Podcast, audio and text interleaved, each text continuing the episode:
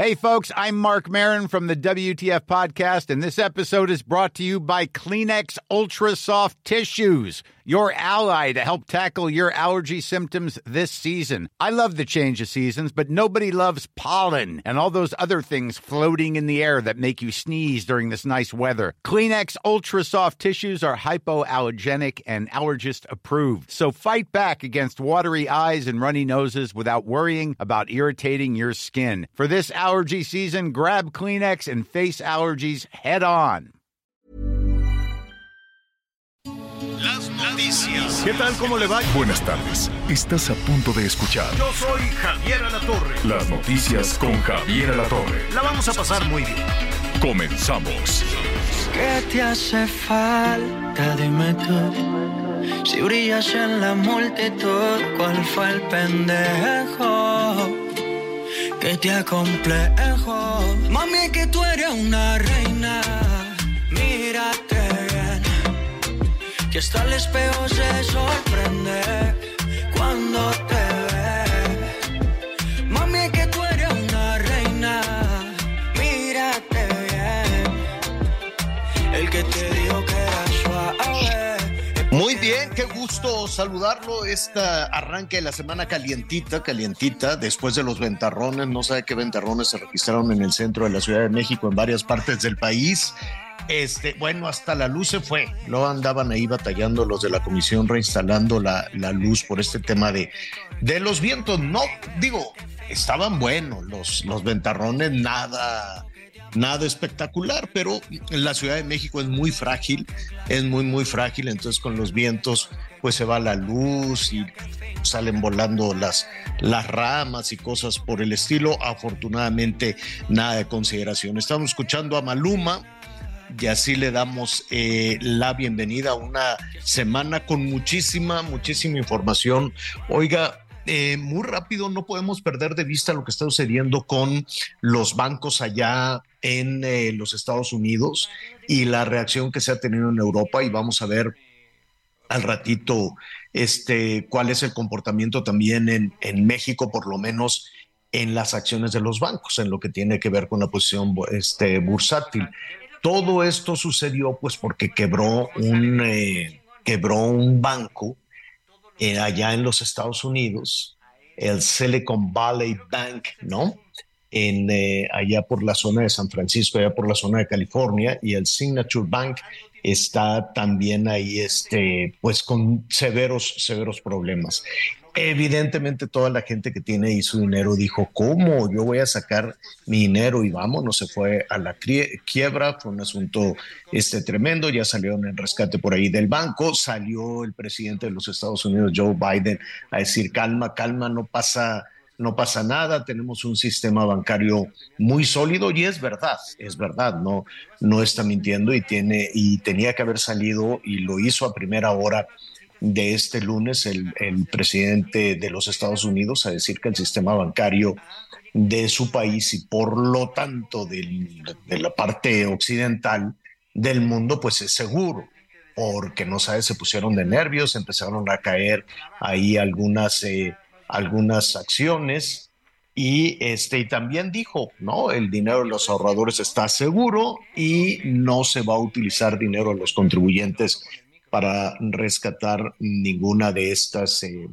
ninguna de, de- de estas instituciones. Sin embargo, pues el valor de las acciones de los bancos, por lo pronto en Europa, que iniciaron operaciones, les fue de la refregada. En Estados Unidos también les ha empezado a ir muy mal en el tema, en el tema bursátil, tanto que, por ejemplo, hay un eh, banco que se llama el First Republic Bank, que empezó a caer y caer y de pronto las acciones estaban cayendo 20%, 30%, 40%, 50%, 60% y dijeron, no, tenemos que hacer algo, tenemos que detener esta, esta em, caída de este banco que llegó a bajar hasta 65% hasta que detuvieron las operaciones de, de las operaciones en la compraventa de, de acciones de este banco, porque si no, pues imagínese, se iba de nuevo a la quiebra y un tercer banco de los Estados Unidos en problemas, pues sí podría tener una reacción importante. Yo sé que es un tema complicado, yo sé que es un tema que además podemos ver un poquito, un poquito lejos, pero es un asunto serio, es un asunto que tenemos que ver con la cabeza muy fría, desde luego, con, con, este, con serenidad y no caer tampoco en ese, en ese nerviosismo, pero sí saber en dónde estamos, ¿no? Eh, qué tan lejos está México en ese sentido de, de, los Estados Unidos y la verdad es que estamos mucho más cerca. En la política estamos agarrados de la greña, agarrados del moco, esto sigue rebotando, quién sabe dónde vamos a ir a dar, pero este, ya lo estaremos retomando. En la parte financiera esa es otra cosa. Ahí sí no tienen que ver, este, sí la, decisión y el que salga el presidente de los Estados Unidos a hablar fue un asunto importante, pero al parecer no fue suficiente para contener la caída de otro banco. Ya estaremos platicando con algunos especialistas para que nos expliquen qué está pasando y qué tanto nos puede, nos puede afectar. Y en la, en la arena este, política, pues, ¿qué quiere que le diga? No, siguen los problemas, eh, las dificultades entre entre México y los Estados Unidos. La verdad es que este fin de semana fue particularmente difícil para, para el, eh, el, gobierno mexicano, por lo menos en unos programas de opinión sólidos, ya sabes, estos programas de opinión de los Estados Unidos, de, que tienen muchísima influencia. Farid Zakaria, que era un analista este, político y financiero de mucho renombre, bueno, la verdad es que sí tuvo tuvo un, editorial muy, muy fuerte hacia, eh, pues criticando las decisiones que se toman en México, ¿no? Decían, México tiene la oportunidad de oro con la salida de, de China o el enfrentamiento que las diferencias que tiene Estados Unidos con China y todos esos espacios lo debería de ocupar México y México competirse en un gigante de la economía mundial y que México se pues todo eso, imagínese el bienestar que podría significar para todos, pero no, dice, los mexicanos están echando todo por la borda, no están aprovechando las oportunidades de ser el principal, principal proveedor de lo que usted quiera de los Estados Unidos y hacer a China a un lado y ocupar ese lugar cualquier país en el mundo quisiera tener esa posibilidad, esa cercanía, no solo geográfica, sino en, en, muchísimos otros aspectos. Y dicen, no, los, no lo están utilizando. Y en pocas palabras, lo que dijo Zacarías, lo estuve escuchando muy temprano, ahí de las 7 de la mañana de ayer domingo. Em, dice, no es un problema económico, es un problema político. Y este problema es por eh, el, gobierno mexicano que está tomando estas eh, acciones que afectan pues definitivamente a los propios a los propios mexicanos. Fue muy muy duro. Y ahora no nada más eh, digo y él lo habló al margen de, de congresistas de senadores de republicanos de, de, de, lo que usted quiera no es un es un análisis serio que en ese sentido se hace. Y por otro lado están los republicanos también que ya sabe, un día sí y otro también le están, están haciendo las críticas al, eh, gobierno mexicano con esta falta de acción del gobierno mexicano para contener la, el tráfico de drogas, eh, la reacción del gobierno mexicano en contra de los republicanos, que te voy a hacer campaña, que te voy a hacer un lado, etcétera, etcétera, pero ahora se sumó también, se sumaron también los demócratas, no nada más los republicanos. Y en ese eh, sentido, eh, eh, habló también Bob Menéndez, que es el responsable de la política exterior en el Senado. Es una voz también de muchísima, de muchísima influencia. Así es que no son solo los republicanos, también los demócratas. Y veremos cuál es la respuesta. Ya en principio, el gobierno mexicano esta mañana, ahí en Palacio Nacional, se dijo, no, hombre, México es mucho más seguro que los Estados Unidos. Y, bueno, pues quisiéramos escuchar también por parte del gobierno mexicano, no sé si de gobernación o de la, o de la Cancillería, las alertas de viaje, ¿no?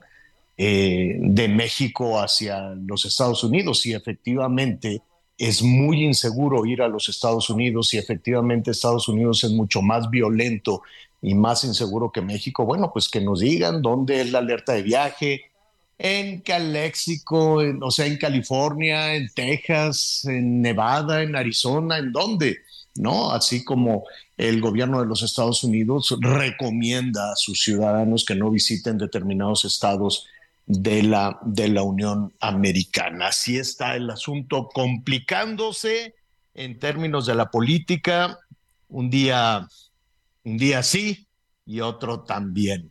Me da muchísimo gusto saludar a mis compañeros Anita Lomelí y Miguel Aquino. ¿Cómo están? Hola Javier, muy buenos días, buenas tardes, está en algunas partes de la República, me da mucho gusto saludarte y sobre todo, bueno, pues aquí muy atento a lo que estás comentando, pues sí, continúan, continúan estos enfrentamientos entre el presidente López Obrador y aquí lo que llama la atención es que ahora también ya los demócratas también se están sumando a este llamado y sobre todo a los señalamientos en materia de seguridad en nuestro país. Empezaron los republicanos, los trompistas, los que empezaron con este asunto de la declaración de cárteles como organizaciones de terroristas y bueno, pues ahora también los demócratas, una situación que por supuesto pues sí hay que tener hay que tenerla muy de cerca y por lo pronto pues ya anunció el canciller Marcelo Ebrard que va a ir a los Estados Unidos pues a tratar de apaciguar las aguas o algo por el estilo, Anita Nomelí. ¿Cómo estás, Miguelito? Qué gusto saludarlos a todas y a todos iniciando la semana. La verdad es que pues hoy escuchaba toda la información eh, de la que pues hablaba el presidente, de lo que habla, de lo que nos este, pues comentaba Javier a la Torre en este momento. Este, y pues bueno, son muchas cosas las que las que tenemos que poner en orden, son demasiados frentes abiertos, Miguel. Por un lado, estaba también, además de esto que dice Javier, pues el tema de los migrantes este tema tremendo de, de este, pues podríamos decir, zafarrancho que vimos en la frontera, eh, en Ciudad Juárez, este, estos migrantes que tratan de irrumpir en la frontera con Estados Unidos, si no tenemos un acuerdo eh, bien claro los dos países, ¿no? O, por lo menos que las autoridades lo tengan claro, pues pasan estas cosas, Miguel Aquino, porque quiere decir que tronaron a la autoridad aquí en la Ciudad de México, bueno, en, en, ¿en dónde fue? En Ciudad Juárez, para pues, tratar de entrar en, en, en, Estados Unidos de una manera pues tan terrible, sabiendo a lo que se pueden eh, exponer, ¿no? Eh, la verdad es que no sé si nos hacen falta eh, campañas de explicación, mucho más lugares a donde puedan estar este, pues los, los migrantes, entre que son peras y son manzanas. La, la Comar aquí en, en, en, el país, pues da visas temporales, visas, permisos de trabajo, eh, pero no se dan abasto tampoco con el papeleo, Miguel Aquino. Entonces, pues regresamos a un problema recurrente, ¿no?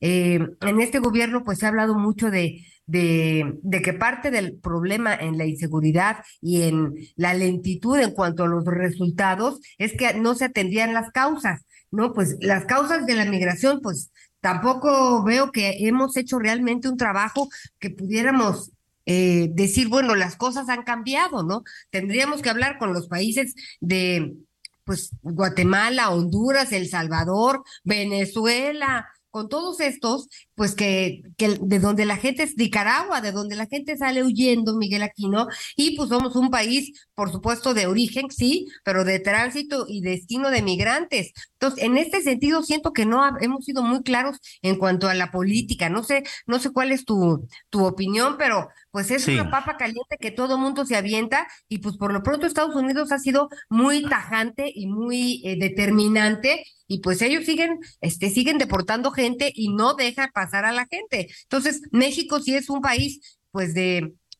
de lo que no queríamos que fuera, Miguel Aquino.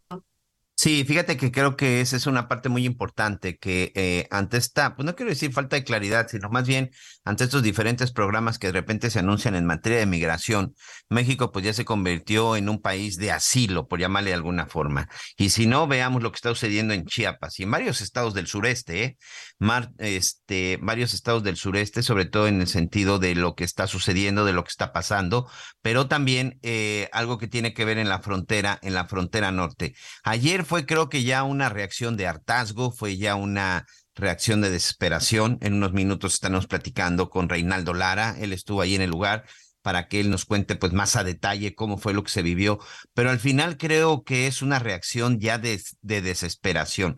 En esta zona de Juárez, incluso lo hemos visto en Tijuana y aquí lo hemos reportado, están viviendo en las calles, Anita Lomelí, están viviendo eh, debajo de un puente, están viviendo en los parques.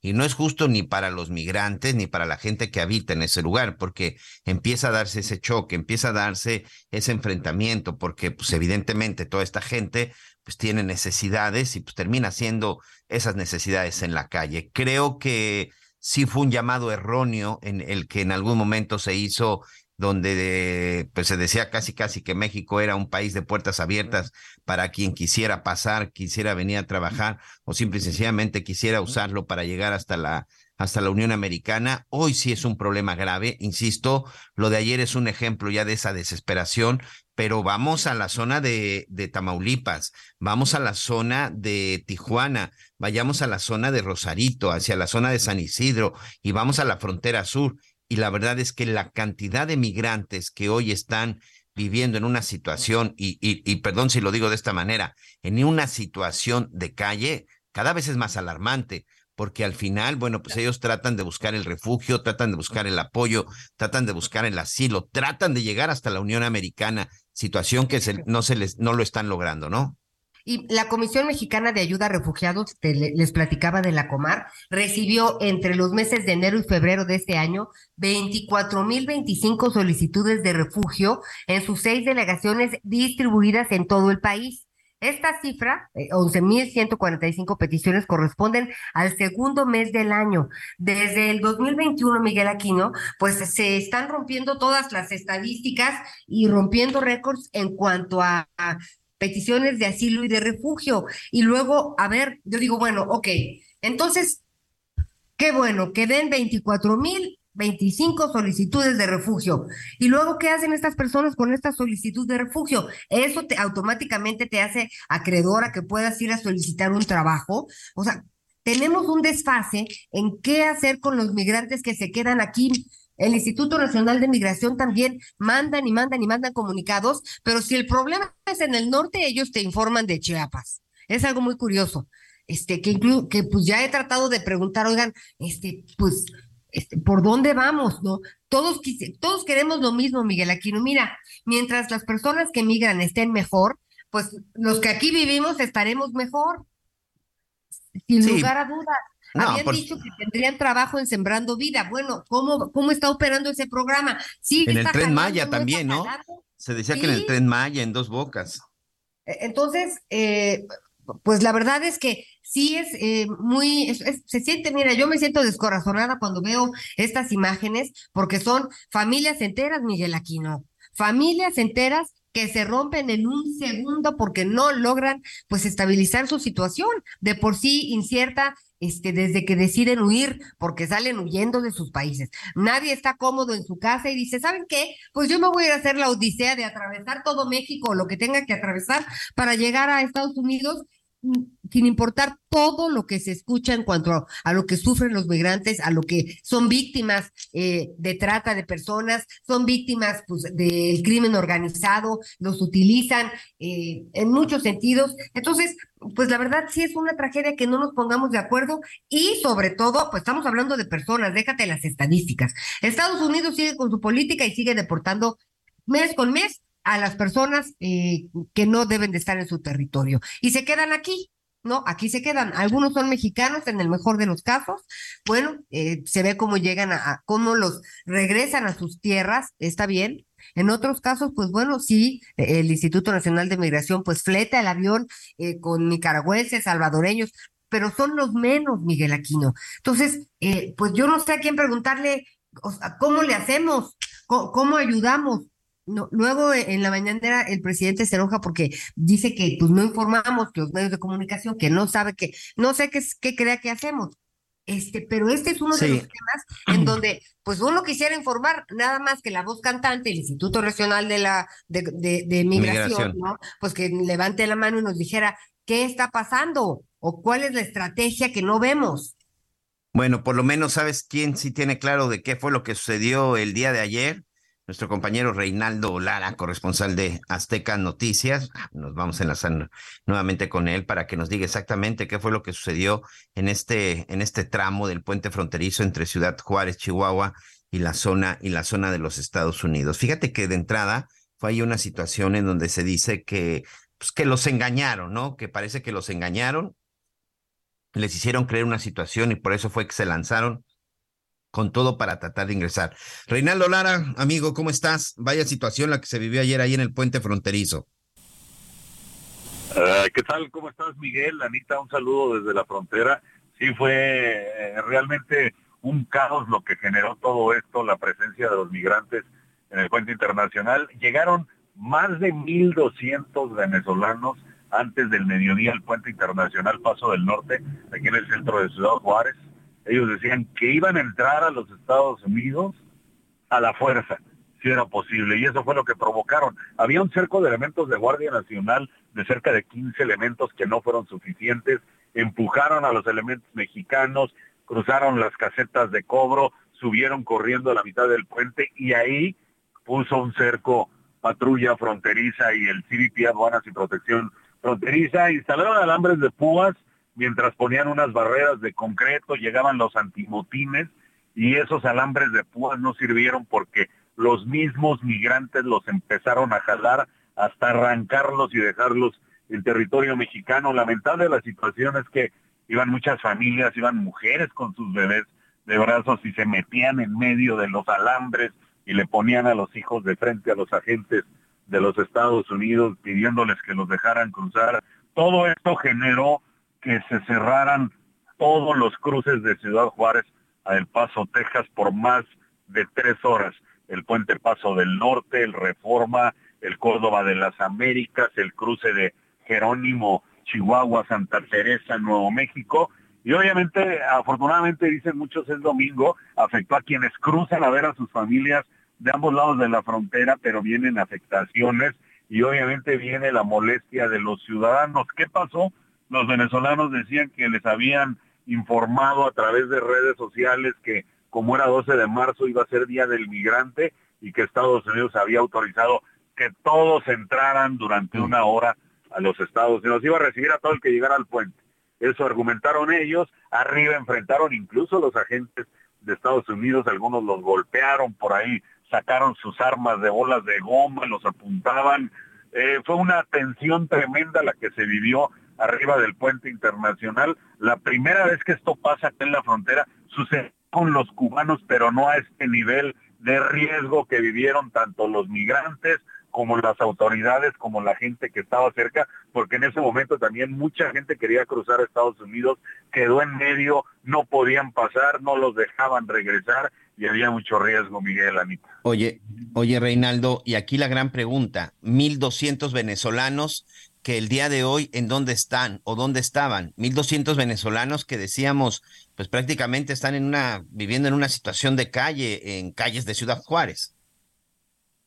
Sí, hay algunos que tienen lo que es la Casa del Migrante, que tiene capacidad de 400 personas, el albergue federal Leona Vicario de unas 800, otro albergue municipal Kiki Romero para 400, 500, pero la mayoría sí está en las calles Incluso esta mañana hubo declaraciones de las autoridades municipales ante este caso, donde dicen que van a retirar, hay una gran cantidad en todas las esquinas de limpiavidrios, limpiabrisas, que están aquí, que la, la mayoría son venezolanos, y ya ha habido denuncias de acoso a las mujeres, es lo que confirmó hoy la autoridad municipal.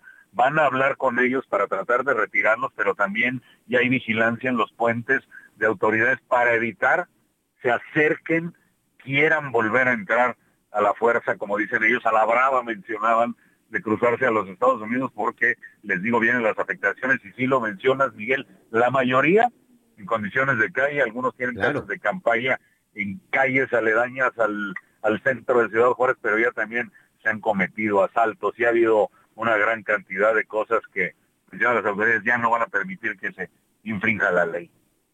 Oye, Reinaldo, y bueno, sobre todo muchas gracias por tu reporte, amigo. Y la pregunta es, ¿hasta cuándo pueden y deben estar permaneciendo los venezolanos en ese lugar?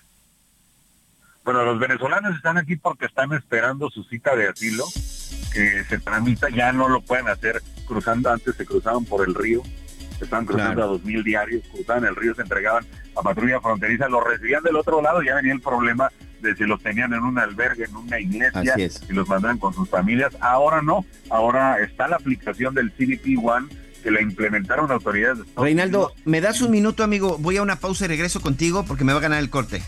Conéctate con Javier a través de Twitter, arroba javier-alatón. Sigue con nosotros. Volvemos con más noticias. Antes que los demás. Todavía hay más información. Continuamos.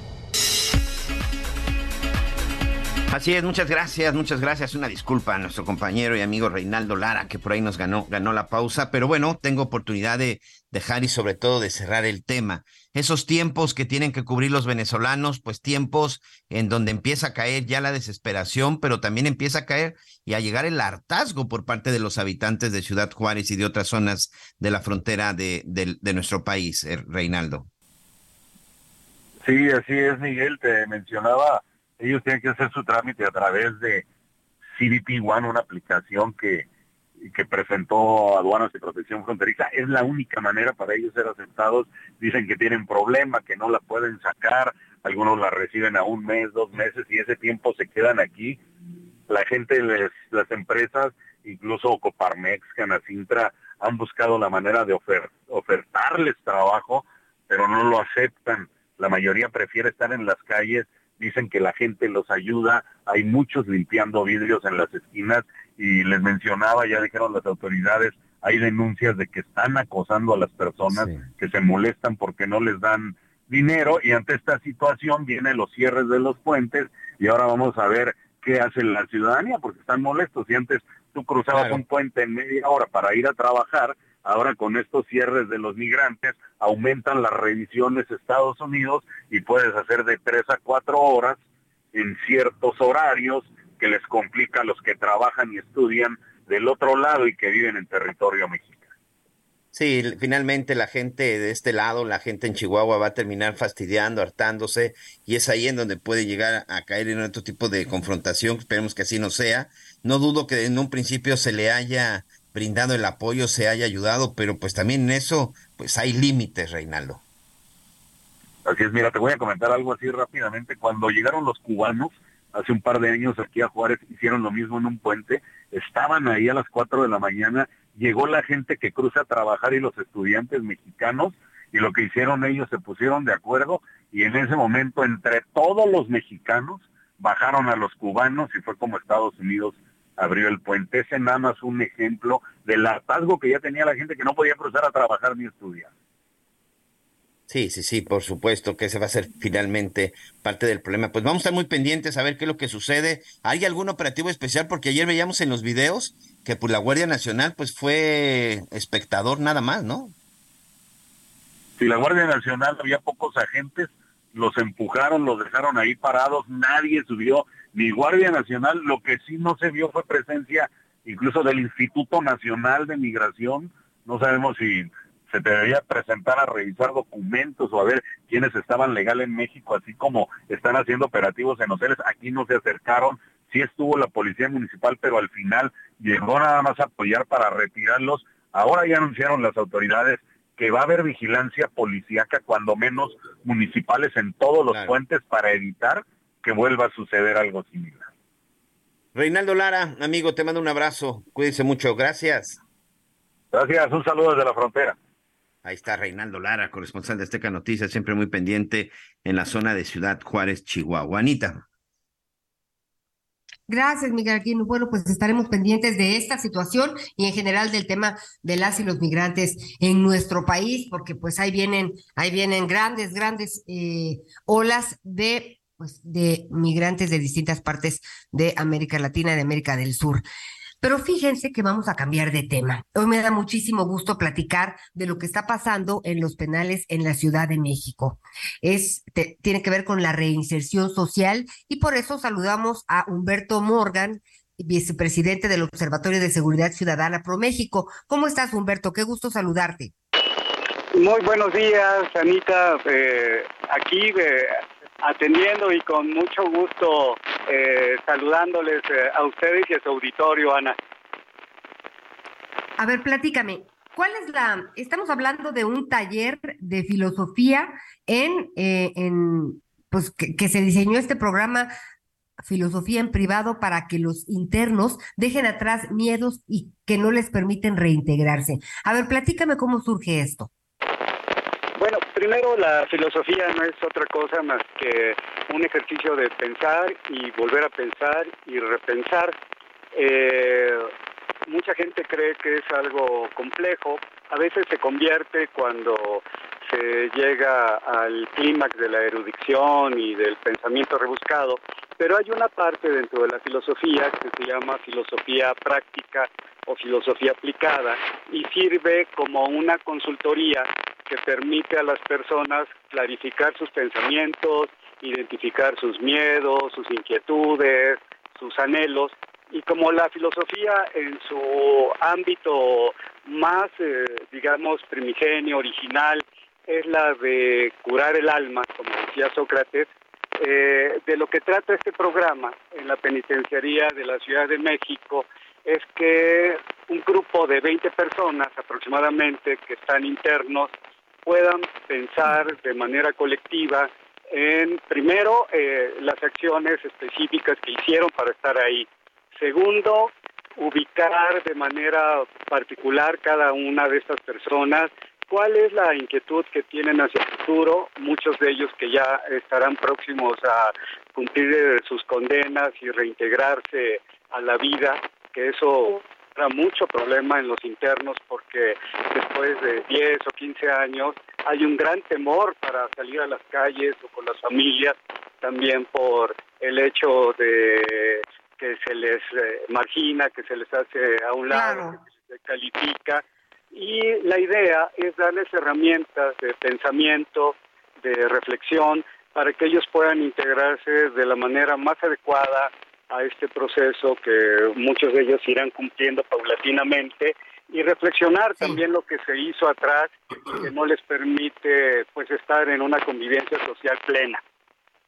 De acuerdo. Me parece muy interesante todo esto que nos estás platicando. Eh, Humberto Morgan, eh, vicepresidente del Observatorio de Seguridad Ciudadana Pro México, pero también habría que hacer un trabajo externo, es decir, que tanto las empresas como medianas, pequeñas, grandes, pues también tener una conciencia de que si una eh, persona cumplió con su condena y, se, y sale de, deja de estar privado de su libertad, como ahora se dice a las personas que están eh, en prisión, por así decirlo, es, pues es importante entender que lo que hicieron, por, lo que hicieron fueron juzgados y cumplieron su condena. Ahora es punto y aparte.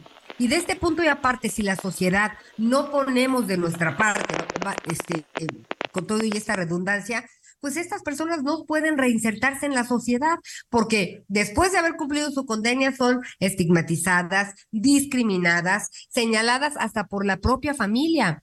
Entonces, me parece muy importante que pues fortalezcamos a estas personas y para que para que aguanten vara y salgan a, luchar por reinsertarse en la sociedad, que es un panorama complicado, pero también la sociedad está terriblemente amañada en este sentido. No acepta a una persona que estuvo en prisión. En efecto, el hecho de la rehabilitación legalmente pues es una obligación para las autoridades eh, penitenciarias y también de gobierno para que se les ofrezca de manera integral las opciones que les permita efectivamente reintegrarse una vez que, como bien lo comenta Ana María, ya cumplieron su condena, legalmente ya pagaron, ya están saldados con la sociedad y ahora de lo que se necesita es primero de comprensión, eh, porque las gentes eh, pues tenemos derecho a equivocarnos y después rectificar y más si hay un castigo que generalmente una condena por lo menos es de cinco o ocho años. Segundo, que se tienen que ofrecer desde la familia, pero sobre todo el Estado, y eh, ahí se necesita mucho la solidaridad, como bien, bien lo mencionas, de empresas, de pequeños comercios, que sean solidarias con estas personas y que bueno, eh, si van a hacer ese gran esfuerzo estas empresas las familias.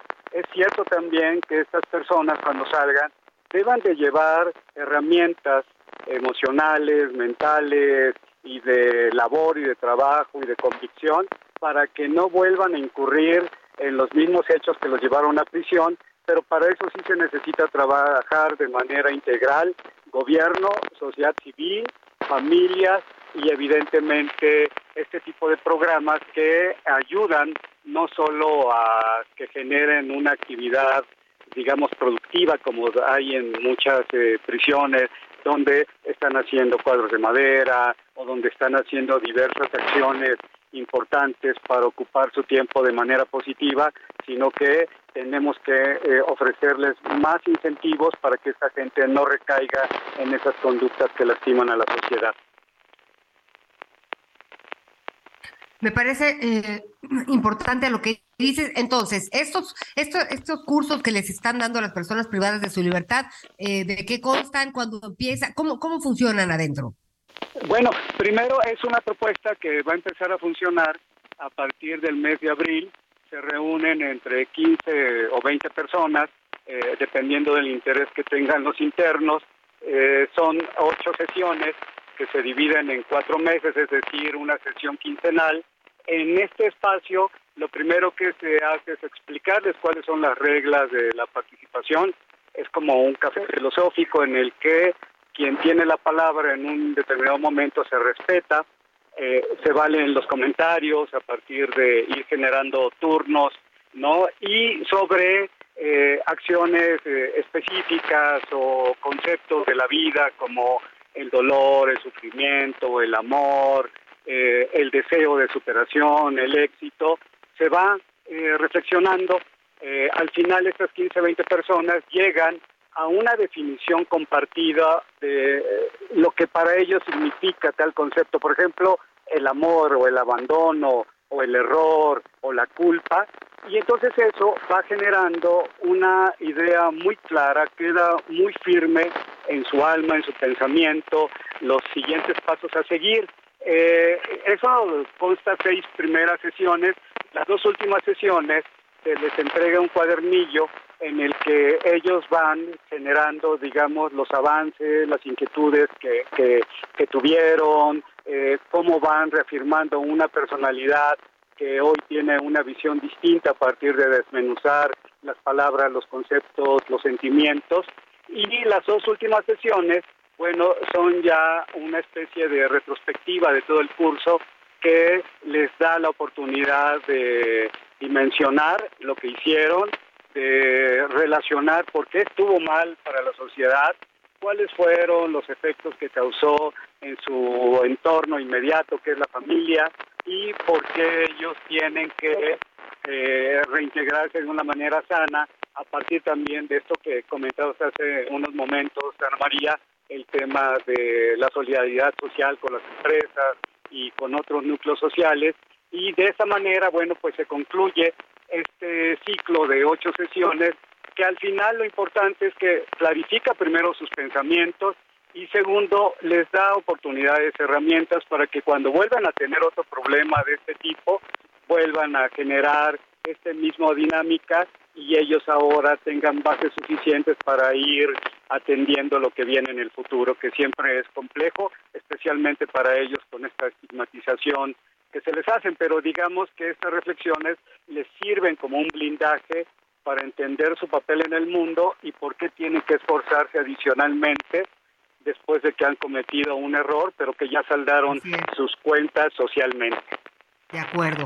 Pues muy interesante esta charla. Gracias, Humberto Morgan Colón, Colón, vicepresidente del Observatorio de Seguridad Ciudadana ProMéxico. Estaremos platicando de este y de otros temas. Muchas gracias, Ana María, y también a tu público Radio Escucha. Un abrazo, gracias. Gracias. Pues sí, Miguelito. Eh, y pues tenemos también información directo desde Guanajuato, Miguel Aquino. Sí, fíjate que tenemos que ir también a Guanajuato por una situación ahí de que continúan las desapariciones. Oye, pero regresando al tema de lo que ahorita que platicabas, qué importante es la readaptación social, ¿eh? Qué importante es, y no solamente en la Ciudad de México. Es necesaria, Miguel. Aquí. En, eh, en realidad eso tiene que ver mucho también con el tema de seguridad.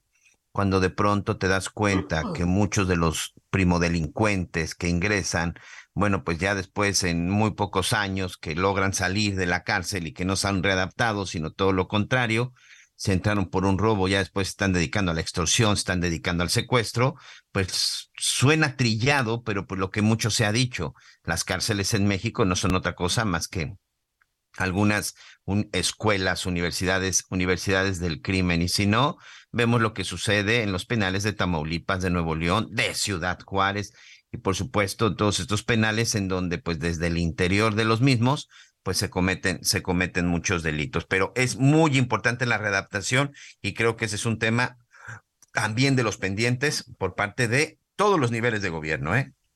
Nadie puede presumir que está haciendo lo correcto o que por lo menos se ha avanzado de manera importante. Pero bueno, esperemos que esto siga avanzando.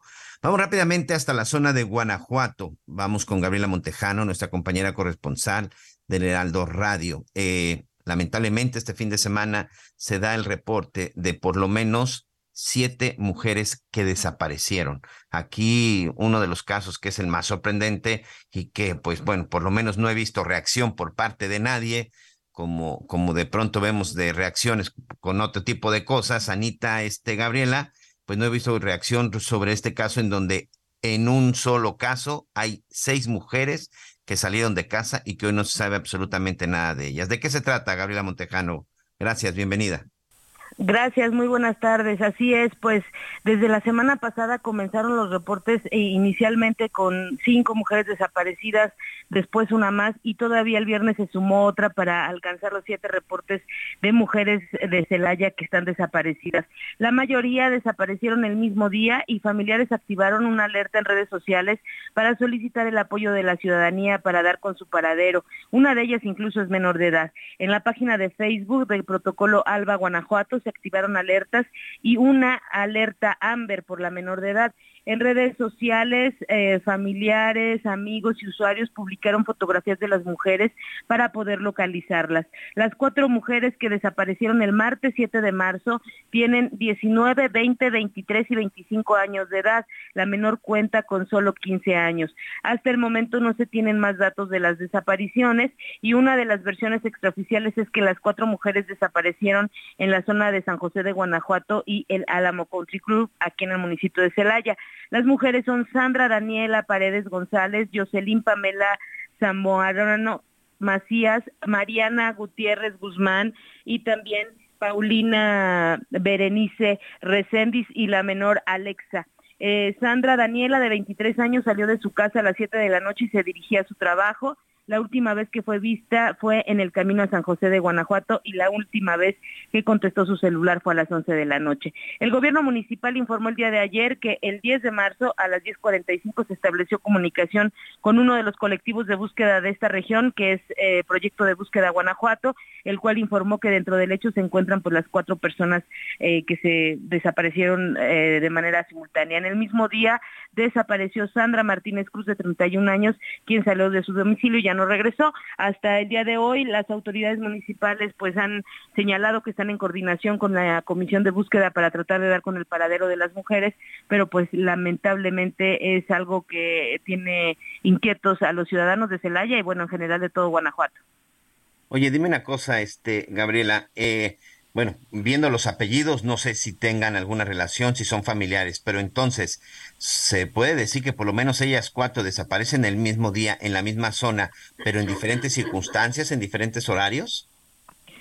Sí, eh, hay una serie de desinformación porque algunas versiones de redes sociales señalaban que habían desaparecido todas las cinco primeras juntas, eh, y después eh, decían otras situaciones. Sin embargo, de acuerdo a lo que nosotros constatamos a través de las alertas que ha emitido el gobierno, pues eh, solamente cuatro de ellas habrían desaparecido en un mismo incidente y las otras han desaparecido en distintos incidentes, pero todas en los últimos eh, días, en esta semana que pasó. Entonces es una situación, estamos esperando que nos dé declaración el, el, titular de la Coordinación de Derechos Humanos en el municipio de Celaya para que nos hable al respecto y nos precise la situación de cada una de las chicas desaparecidas eh, y por supuesto pues la coordinación que estén realizando, pero hasta el día de hoy por la mañana no había indicios de pues del paradero de las chicas.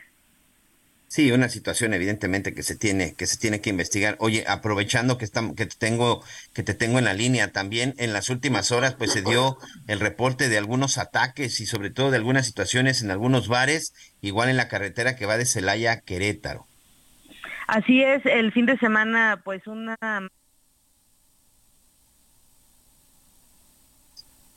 Ay, se, nos cortó. A ver, ahí ahí está.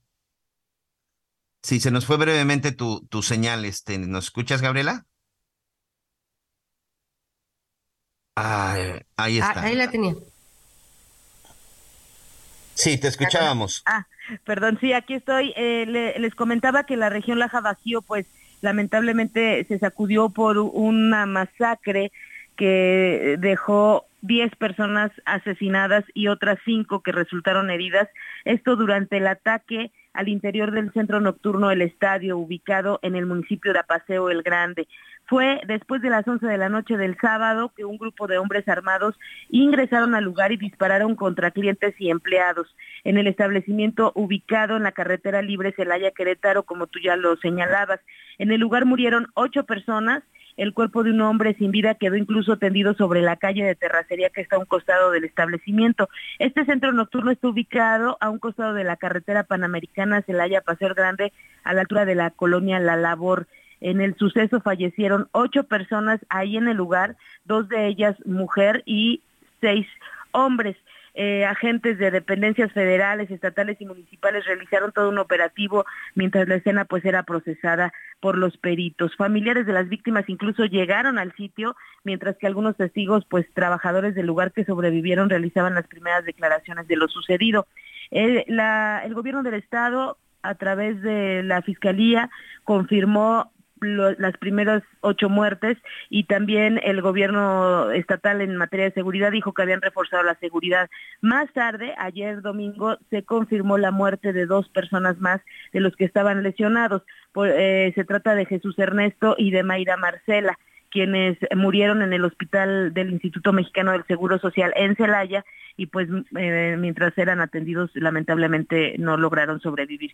La suma de víctimas mortales pues de este incidente es de siete hombres y tres mujeres sin vida luego de que este grupo ingresara a este establecimiento conocido y que se ubica en la zona del trébol, de los apaseos, como, como se les llama. De los cinco lesionados, pues hasta el momento nos reportan un pronóstico reservado debido a la gravedad de sus lesiones. Eso es lamentablemente también eh, de entre lo más relevante que sucedió en Guanajuato este fin de semana.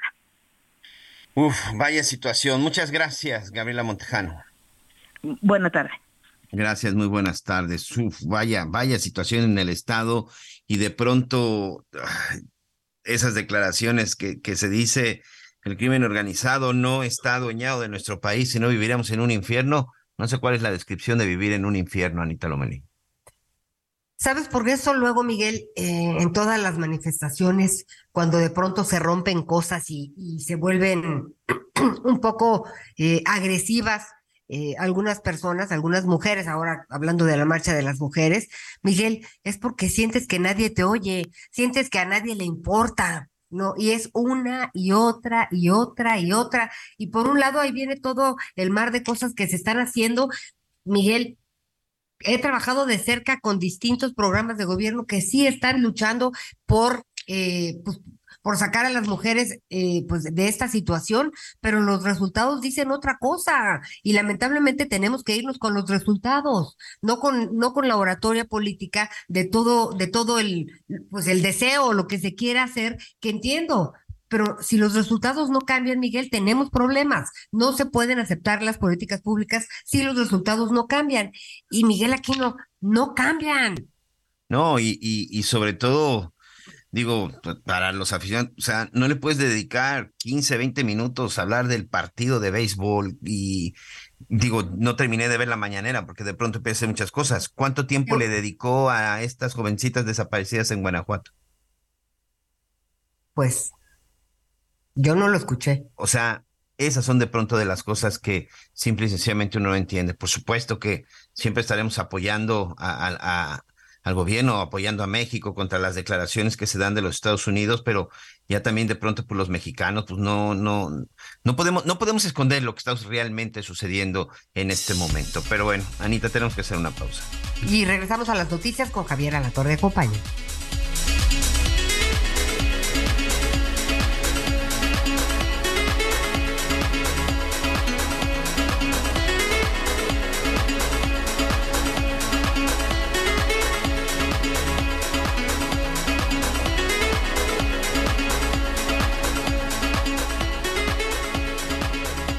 Conéctate con Miguel Aquino a través de Twitter, arroba Miguel Aquino. Toda la información antes que los demás. Ya volvemos.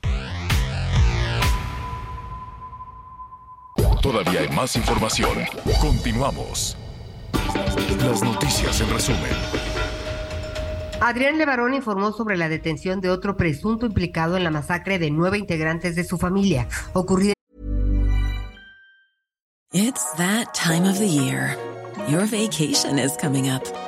You can already hear the beach waves, feel the warm breeze, relax, and think about work. You really, really want it all to work out while you're away. Monday.com gives you and the team that peace of mind. When all work is on one platform and everyone's in sync, things just flow wherever you are. Tap the banner to go to Monday.com.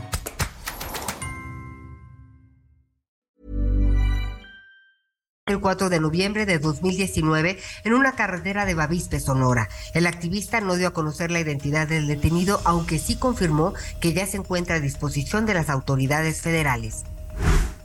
Este fin de semana encontraron el cuerpo de Lucrecia Salva N, de 53 años, quien era jefa de enfermera del Hospital General de Tapachula, Chiapas. La víctima se encontraba pues a un camino de terracería del municipio de Escuintla y presentaba un disparo en la cabeza. La madrugada de este domingo, cuatro reos del penal de Las Palmas del municipio de Cárdenas se fugaron tras tomar como rehén a un guardia de seguridad y subir a una patrulla para escapar. Según los reportes, los reos orquestaron un motín para luego poder huir. Hoy el dólar se compra en 18 pesos con 23 centavos y se vende en 19 con 28. Bueno, muy bien, gracias, gracias Anita, gracias a, gracias a todos nuestros amigos. Bueno, mire, hay, eh, hay información en desarrollo, sobre todo en lo que tiene que ver con el mundo del dinero, con el mundo de las finanzas. Fue un fin de semana, pues, con algo de nerviosismo en toda, en todo el tema cambiario en Europa, no cambiario, perdón, este financiero. En, em, en Europa, pues, estaban eh, esperando eh, a conocer las palabras y sí, ¿no? De alguna manera tranquilizadoras por parte del presidente de los Estados Unidos, Joe Biden. ¿A qué me refiero? A que un banco tronó, un banco que se llama Silicon Valley, que después, este, pues eh, ya lo rescató o lo compró, vamos a ver cuál es la palabra correcta, porque cuando uno supone en este mundo financiero, en este mundo del dinero, uno supone que las cosas son como nos suceden a, a, las personas, que cuando vamos y compramos desembolsamos determinada cantidad de dinero y veremos si efectivamente HSBC desembolsó una determinada cantidad de dinero para hacerse o para rescatar Silicon Valley o solamente garantizó que los eh, usuarios de Silicon Valley no estén, no estén eh, de alguna manera en problemas con, con toda esta situación. Evidentemente, eh, las acciones de los bancos, pues en Europa les fue muy mal, hay nerviosismo en prácticamente todo el mundo occidental y evidentemente hay nerviosismo también en México, porque mire, a pesar de, que andan agarrados de la greña el gobierno mexicano con eh, sobre todo con legisladores, tanto republicanos como demócratas de los Estados Unidos, pues las cuestiones, las cuestiones políticas, si bien puedan tener un peso, un peso significativo, un peso importante, como el hecho de que el presidente Biden, eh, Biden saliera hoy por la mañana eh, con un mensaje un tanto tranquilizador, ¿no? Este, para decir que el sistema bancario de los Estados Unidos, o por lo menos el sistema bancario de Occidente, está eh, calmo, está sin, sin nerviosos, pero vaya, sin nada que se ve en el horizonte como una verdadera catástrofe, este, no, es, es, importante que el presidente más poderoso del mundo salga, eh, salga con ese mensaje, pero en el mundo de los, eh, del sistema bancario puede haber cualquier otra situación. Son cosas completamente distintas. Ya estaremos hablando desde luego de toda la parte eh, política a México, pues este fin de semana la verdad es que en el, análisis político de los Estados Unidos le fue muy, muy mal, ¿no? Decían, eh, y es un tema que aquí hemos hablado de que México no está o no tiene la intención o no quiere por alguna razón aprovechar los espacios que estaría dejando China en la economía de los Estados Unidos y así quedó así quedó claro. Hay un programa de análisis que dirige un señor que se apellida Zakaria Farid Zakaria.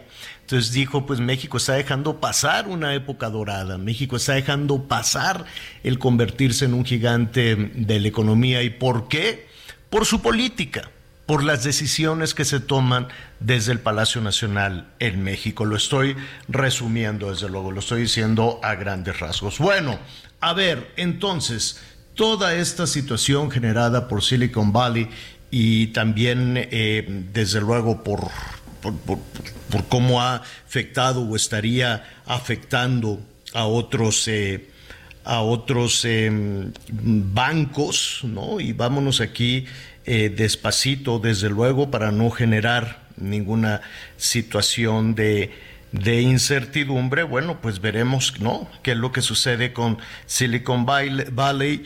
Eh, ¿Qué es lo que sucede con Signature Bank?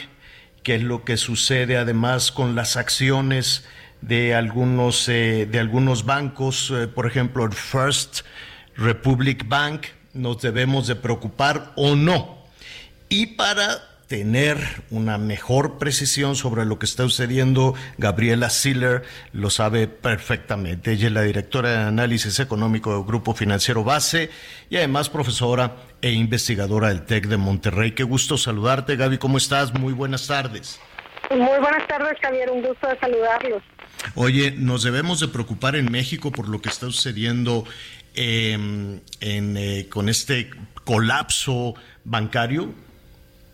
Definitivamente siempre lo que pasa en Estados Unidos genera preocupación para México por el crecimiento económico, por el efecto sobre el tipo de cambio que vimos que hoy por la mañana se subía a 19.17 pesos por dólar, pero no debemos de preocuparnos por el sistema bancario. Aquí en México la regulación es mucho más estricta. Yo creo que pasamos la prueba de fuego en el 2008-2009 con la crisis financiera de Estados Unidos, por lo que no se espera un efecto contagio para México. Ahora, ¿qué es lo que está pasando en Estados Unidos? Porque aparte todo se ha dado muy rápido, ¿no? Uh -huh. Y eso huele como a una crisis financiera. Resulta que al subir la tasa de interés, la Reserva Federal, los instrumentos financieros valen menos porque cualquier instrumento financiero, pues, por ejemplo, los bonos, pues se van a pagar ciertos cupones que son intereses en el futuro, se traen al presente descontados en el denominador con una tasa de interés si sube el denominador, que es la tasa de interés, pues baja el valor de mercado. Y los bancos tienen portafolios de inversión en donde tienen bonos y al subir la tasa de manera agresiva la Reserva Federal, pues entonces el valor de mercado de estos portafolios disminuyó. Algunos de los bancos han podido compensar estas pérdidas que son contables, que están en libros. Es como si yo dijera, mi casa vale menos ahorita, pero no la voy a vender, no es una pérdida realizada. Pues si la tengo que vender, pues entonces ahí sí, pues ya fue una pérdida efectiva.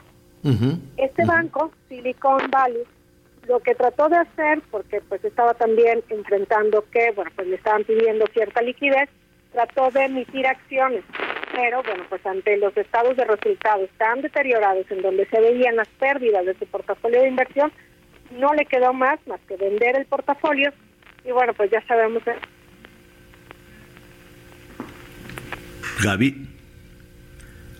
Mm se, se, se, nos cortó precisamente lo que nos está diciendo eh, Gaby y dónde, que, cuál fue el detonador de toda esta, de toda esta crisis, que hay que tomarla este, con seriedad, aunque es muy tranquilizador que los eh, candados, por así decirlo, que tiene el sistema bancario en México, le permite tener eh, muchísimo más tranquilidad a los usuarios de la banca, ¿no? Este primer análisis de Gabriela nos parece muy, muy tranquilizador. Gaby, se nos fue la comunicación, pero ya estamos de nuevo contigo.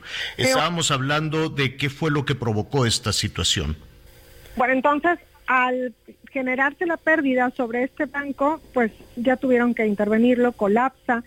Hay otro banco que está en una situación similar, pero genera el miedo de, bueno, ¿y cómo están los bancos grandes en Estados Unidos, no? Pues sobre todo porque que hace recordar al 2008-2009, donde se decía no pasa nada, esto es un problema muy focalizado a los créditos subprime.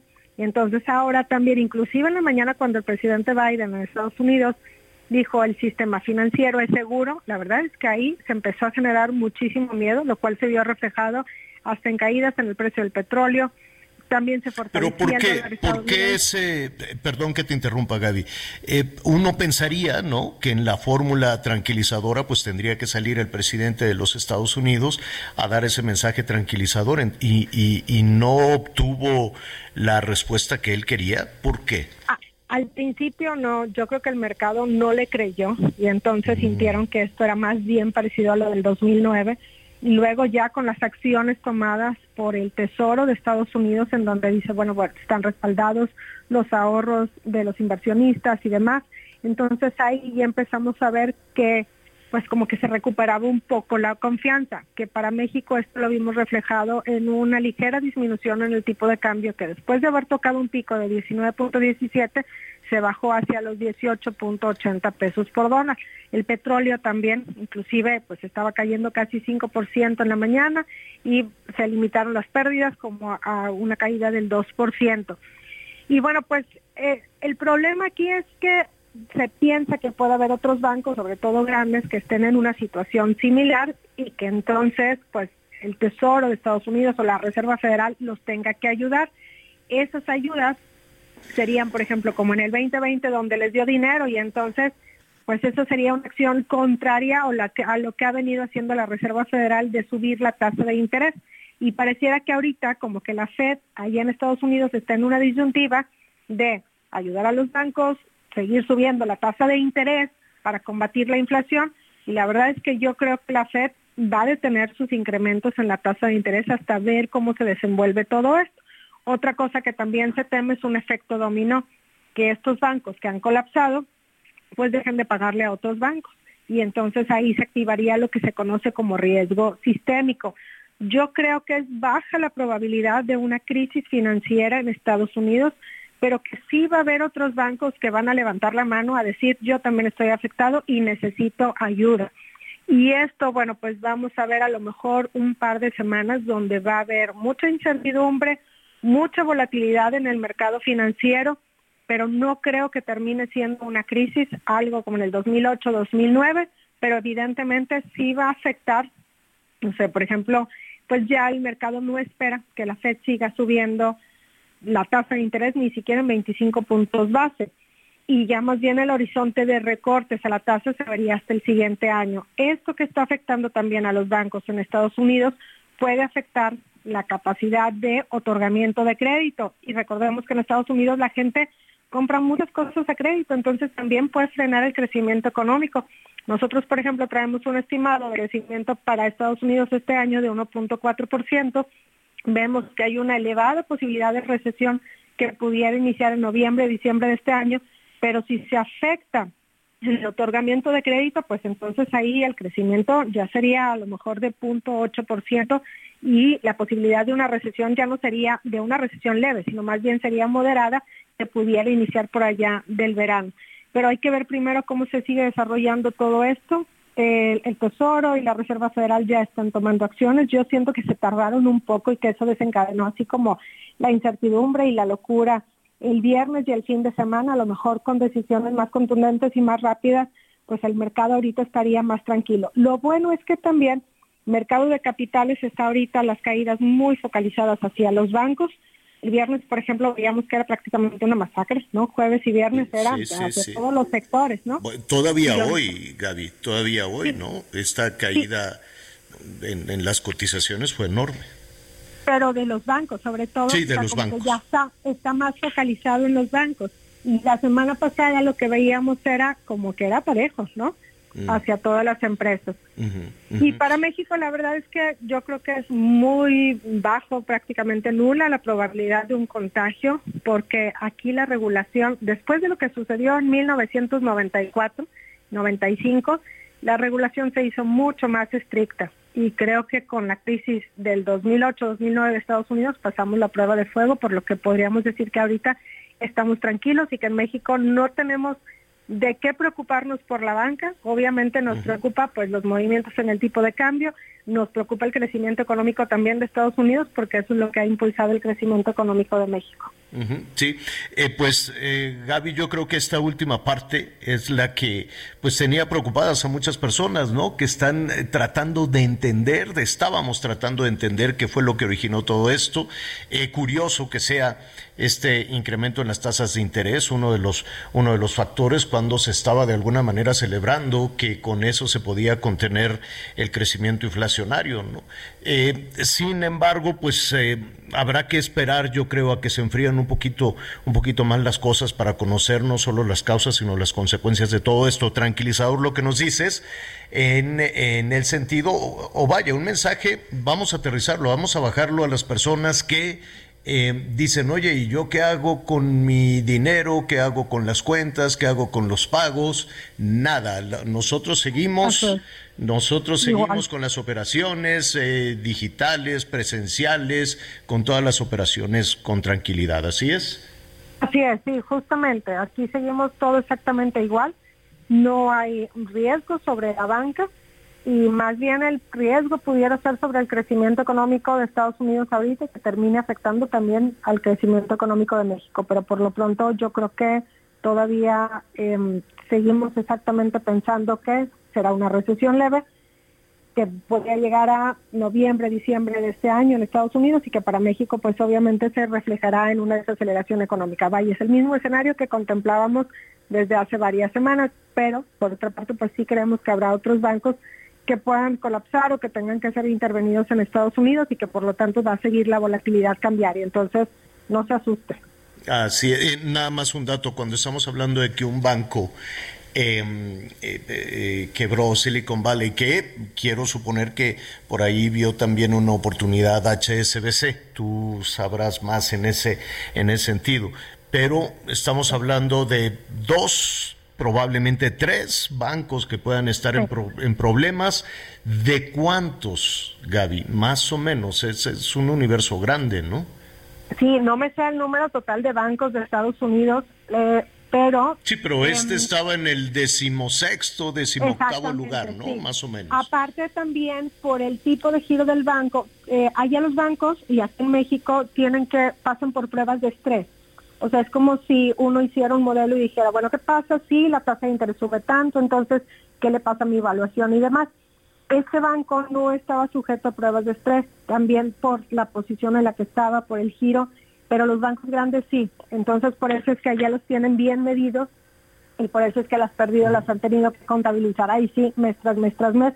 Por eso es que no se esperan sorpresas y no se espera una crisis financiera. Creo que después del 2009 hubo mucho aprendizaje en Estados Unidos, así como aquí también aprendimos de la crisis del, de 1995. Entonces, yo no esperaría una crisis, simplemente te digo, volatilidad ahorita en el mercado financiero.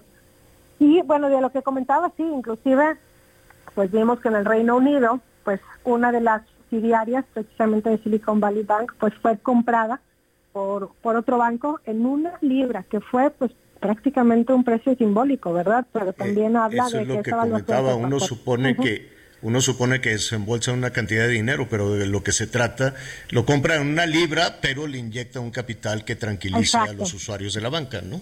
Así es, sí, le tuvo que inyectar o le va a tener que inyectar una cantidad enorme y lo hicieron precisamente para que este riesgo que ahorita está en Estados Unidos no se contagiara hacia el Reino Unido, porque recordemos que allá inclusive pues la economía ha sufrido mucho desde que salieron de la Unión Europea.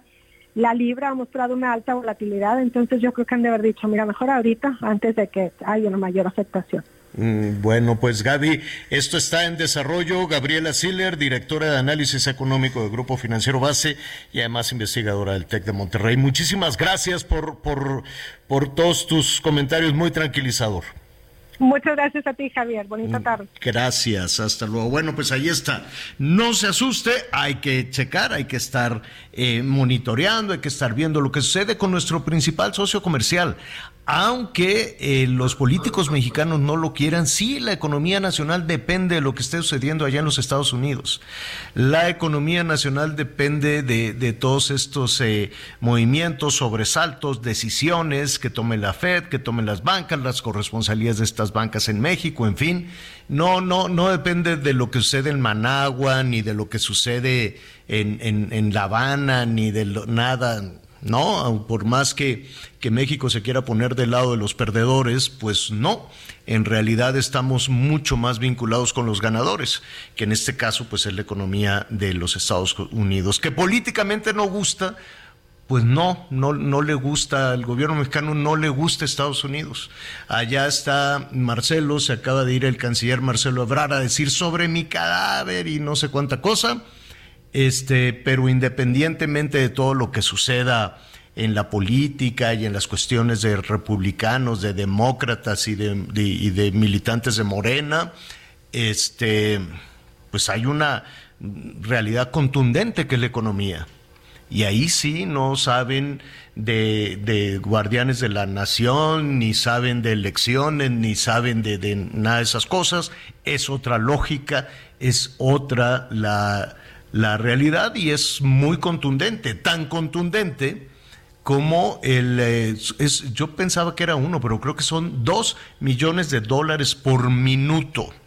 Dos millones de dólares por minuto el intercambio comercial entre México y los Estados Unidos. De que hay beneficios, hay beneficios enormes. Por eso, ¿no? Y que están absolutamente interrelacionadas las economías de ambos países, pues claro que lo están. No se queda únicamente en las cuestiones del maíz, ni en las cuestiones de, de la energía, ni del turismo. No, no, no. Si usted viera la cantidad de camiones, de trailers que entran y salen, de vehículos para que se están fabricando una parte en México y luego van a Estados Unidos y le ponen otra pieza y luego regresan a México y le ponen otra pieza. Entonces, eh, eh, la, está estrechamente relacionada la economía de, México con la de Estados Unidos. ¿no? Hay quienes quisieran que estuviera estrechamente relacionada con Managua o con Nicaragua, pero no es así. No es así. Por eso es importante atender lo que sucede allá en ese país. Tenemos eh, más información de los estados. El asesinato y hallazgo del cuerpo de una mujer ha causado conmoción en Chiapas luego de que fuera identificada como una reconocida enfermera que ha laborado en distintos hospitales públicos de la entidad. Según el reporte de la Fiscalía General de Justicia del Estado, el cuerpo de Lucrecia Salva fue localizado alrededor de las 7:40 horas del pasado sábado en un camino de terracería que conduce de la ranchería Canutillo al municipio de Escuintla en la región sur de la entidad. Sin embargo, fue hasta en las últimas horas del domingo en que su cuerpo fue identificado por familiares y amigos que supieron de la noticia. También las autoridades estatales han informado que esta víctima se desempeñaba como jefa de enfermeras en el Hospital Dr. Manuel Velasco Suárez, o mejor conocido como Hospital Regional en Tapachula, donde fue reconocida en varias ocasiones por su labor al frente de este departamento. También se dio a conocer que Salva Fuentes era doctor en salud pública y gestión sanitaria y también hacía labores de altruismo de las damas voluntarias de la Cruz Roja en Tapachula. Hasta entonces se desconoce el paradero de los asesinos que concretaron este crimen en la región Soconusco de Chiapas y que con este suman hasta el momento en lo que va de 2023 siete asesinatos catalogados como feminicidios que siguen, siguen sin ser esclarecidos. Para el Heraldo Media Group, José Torres Cancino, corresponsal en Chiapas. El gobernador de Michoacán, Alfredo Ramírez Bedoya, informó que los propietarios de los bares Vertical, Mint y Loop en la zona residencial de Altozano, en Morelia, Michoacán, aún no han presentado denuncias por los incendios ocurridos en dichos establecimientos. De acuerdo con el mandatario, los hechos se investigarán por oficio, debido a que se trata de un delito grave que se provocó intencionalmente y que afecta no solo a la ciudad de Morelia, sino a todo el estado. Ramírez Bedoya también enfatizó en la necesidad de la coordinación entre instituciones de seguridad pública ante estos hechos, los cuales recordó han sido recurrentes en la ciudad desde hace un par de años, informó Ángel Villegas. Oiga, y muy, muy, muy rápidamente, nada más para ver cómo están eh, muy, muy relacionadas las economías de México con los Estados Unidos. Al peso, ¿no? Le dicen el fortachón. Va muy bien. El peso cerró por abajo de los 18, por poquito abajo de los 18 antes de todo este colapso de los bancos allá en los Estados Unidos. Y en ese momento decían, no, pues todo es porque por los de la 4T y los funcionarios y mire cómo lo logramos. Y viene esta situación y el peso hoy se fue por arriba de 19, casi 19 con 20, una cosa por el estilo carísimo, ¿no? Aumentó, aumentó muchísimo. Pues no que era por lo de la 4T, pues no. Entonces ya se recuperó, ya están entrando en tranquilidad el, el, ah, el tema financiero y el peso se va recuperando. Al ratito, después de una pausa, le vamos a decir, regresó a los niveles de 18, sigue, sigue este, más o menos en un buen tema, por lo pronto bajó de los 19, y esto porque se están calmando las aguas en el tema del sistema bancario de los Estados Unidos. Vamos a hacer una pausa y regresamos de inmediato. Que hasta el espejo se sorprende cuando te ve. Mami, que tú eres una reina, mírate bien. El que te dijo que era suave es porque de belleza. Conéctate con Ana María a través de Twitter, arroba Anita Lomelí. Sigue con nosotros. Volvemos con más noticias. Antes que los demás. Todavía hay más información. Continuamos. Las noticias en resumen. La Fiscalía General de la Ciudad de México complementó una segunda orden de aprehensión en contra del profesor del colegio Carmel del Colegio Carmel, Javier R., acusado de un delito sexual en agravio de otro alumno. El maestro se encuentra preso en el reclusorio Oriente por la presunta violación de un menor de edad. Padres de familia aseguran que podría haber más de 20 afectados. Elementos de la Guardia Nacional decomisaron aproximadamente 330 cartuchos útiles y 12 cargadores para armas largas en una empresa de paquetería en Guadalupe, Nuevo León. Dichos paquetes eran provenientes de Torreón, Coahuila, con destino a un domicilio en Jalapa, Veracruz. La Secretaría de Educación de Jalisco atiende actualmente 20 casos de acoso sexual en escuelas, informó el secretario Juan Carlos Flores Miramontes. El funcionario indicó que la mayoría de los casos se trata de acoso de un mayor a un menor de edad. Este fin de semana falleció a los 98 años de edad el actor Ignacio López Tarso. El Palacio de Bellas Artes abrió sus puertas para que familiares, amigos y el público pudiera despedir a este gran y querido actor. En paz descanse. Sí, en paz descanse Anita, don Ignacio López Tarso, qué personaje, ¿no? Qué personaje enorme. Me, me llamó la atención, yo quiero suponer que por la premura, ayer ahí en la, en la ceremonia de los Óscares, ya ves que siempre hay una... Hay una... In memoria. Exacto, ¿no? Pasan las fotos de, de los artistas que se murieron y está alguien cantando, estaba Lenny Kravitz cantando, en fin yo dije, pues igual y le agregan una foto, pero no, no pusieron nada. Yo supongo que lo van a agregar el año, lo van a agregar el año entrante. ¿Ustedes vieron, Miguel, Anita, vieron eh, los, los Óscares? Sí. sí. Sí, sí, ahí estuvimos. Muy bien. Sí, ahí andaba Linet muy, muy chambeadora, Linet Puente. Muy guapa. Les voy a decir la verdad. A mí no me gustó la alfombra clarita esta, la alfombra blanca. Champagne. Champagne. No, no. no a mí tampoco. Se veía, no, la alfombra es roja. Punto. Dicen que antes era, era de ese color. Y pues, ¿qué, ¿qué, les puedo decir? Pues me falta, me falta tiempo para ver un montón de películas. Me falta tiempo. Ayer. ¿La que ganó no la has visto? Sí, es así.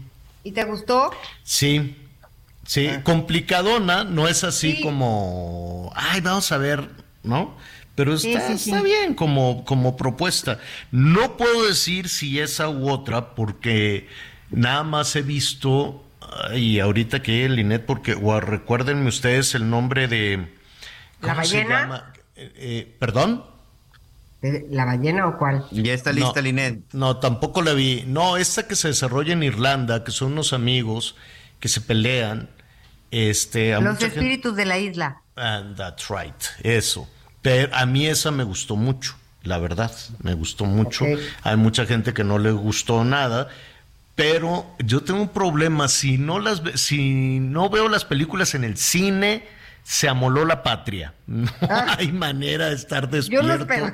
Luego Javier va al cine a las 10 de la mañana, eso es muy curioso. Eh, sí, voy al cine en la mañana porque si no voy a la matiné tempranito, porque si no, pues este, pues hay que atender también a los, eh, pues si vas, ya, ya he intentado en algunas ocasiones, seguramente a ti, Miguel, Anita, les, les sucede, a Linet Puente ahorita le preguntaremos, si vas en la tarde, así que hay mucha gente, este, pues aprovechan las personas es que, oiga, dígale por favor a no sé quién y si usted tiene contacto con la señora Sheinbaum, fíjese que tengo una fuga o fíjese, entonces me da mucha pena porque la, la gente que está sentada alrededor y te hace entonces te tienes que salir, te sale, le dije, bueno, a ver, vamos aquí afuera.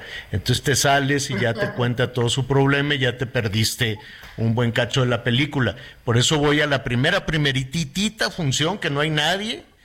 Y este, digo, no, no por otra cosa, yo encantado, feliz de estar escuchando a, a las personas, esa es nuestra chamba, para eso estamos y, pues ni modo, la gente es primero y ya habrá oportunidad de ver las películas después.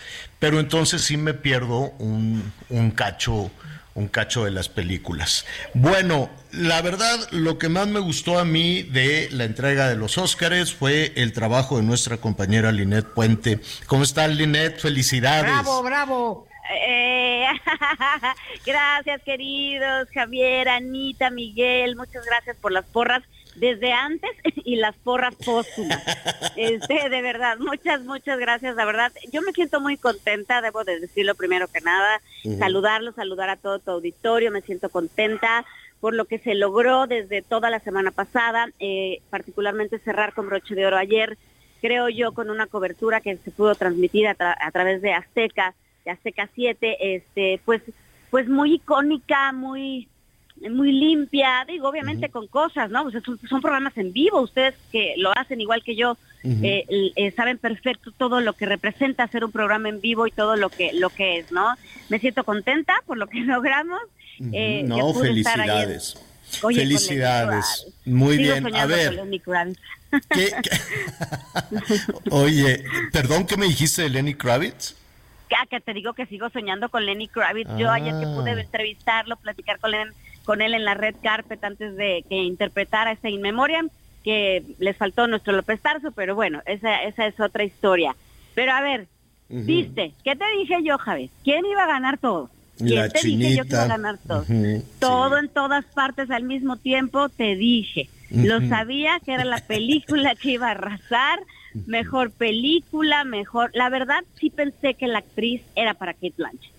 Sí pensé que era, y me lo sostengo, yo creo que era un Oscar para Kate Blanchett, aunque ella ya tenga sus dos premios Oscar, eh, por Jasmine Azul y por El, Aviador. Yo creo que este era un Oscar para Kate Blanchett, y sí siento, y lo tengo que decir de esta manera, a ver, la actuación de Michelle Yeoh en esta película, todas partes al mismo tiempo, es muy, muy buena, pero muy buena, de verdad muy buena. O sea, tampoco es como que se lo regalaron, no, no, para nada pero sí creo que tiene que ver con una cuota. Eh, no sé si ustedes recuerdan que la semana pasada Michelle yo puso un tweet eh, antes de que cerraran las votaciones de la academia y dijo prácticamente creo yo que me merezco ese Oscar. Kate Blanchett ya tiene sus dos Oscars. Para mí sí representaría la diferencia que me dieran el Oscar. Así lo puso oh. ella, ¿eh?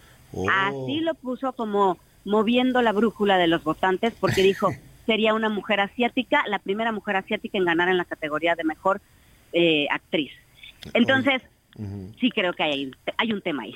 Pero casi siempre al final de, o sea, en, los, eh, ahora sí que en las, en, en, en, los comentarios, ¿no? En los comentarios posteriores a, a esta ceremonia, casi siempre se, mm, se concluye lo mismo, ¿no? De que es eh, cuando no es por las cuestiones eh, raciales, es por las cuestiones de minorías, es por las cuestiones de género, como hay, hay ciertas este, modas de carácter político que influyen en estas decisiones y siempre se niega y a la siguiente edición regresamos a lo mismo.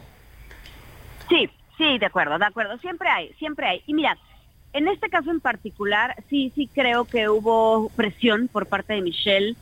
Eh, de no hacia los votantes pero a poco tú puedes presionar oigan a mí yo quiero que me den a mí el Eh, premio.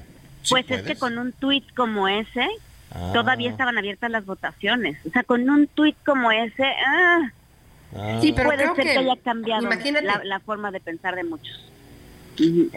Sí Anita. Mira, yo creo que sí es importante que ella haya puesto ese tuit, pues finalmente, oye, pues quiere ganar, como todos, ¿no? Claro.